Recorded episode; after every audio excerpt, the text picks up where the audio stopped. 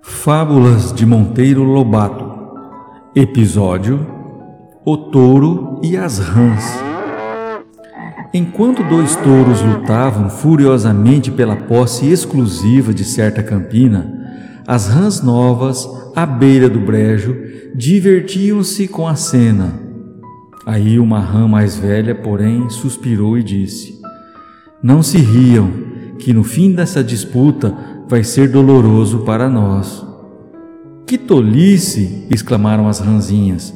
Você está caducando, rã velha. A rã velha explicou-se. Brigam os touros. Um deles há de vencer e expulsar da pastagem o vencido. Que acontece então daí? Daí o animalão surrado vem meter-se aqui em nosso brejo, e ai de nós. Assim foi. O touro mais forte, a força de marradas, encurralou no brejo o mais fraco e as ranzinhas tiveram de dizer adeus ao sossego. Inquietas sempre e sempre atropeladas, raro era o dia em que não morria alguma sob os pés do bicharoco. Moral da história: é sempre assim. Brigam os grandes, pagam o pato os pequenos. Estou achando isso muito certo, disse Narizinho.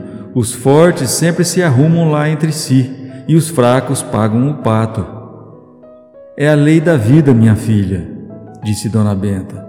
A função do fraco é pagar o pato. Nas guerras, por exemplo, brigam os grandes estadistas. Mas quem vai morrer nas batalhas são os pobres soldados que nada têm com a coisa. E Narizinho continuou: pagar o pato de onde viria então essa expressão? Aí Emília berrou assim: Eu sei, eu sei, vou dizer. Veio de uma fabulazinha que vou escrever.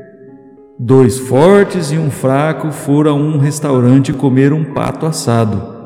Os dois fortes comeram todo o pato e deram a conta para o fraco pagar. Essa é a Emília.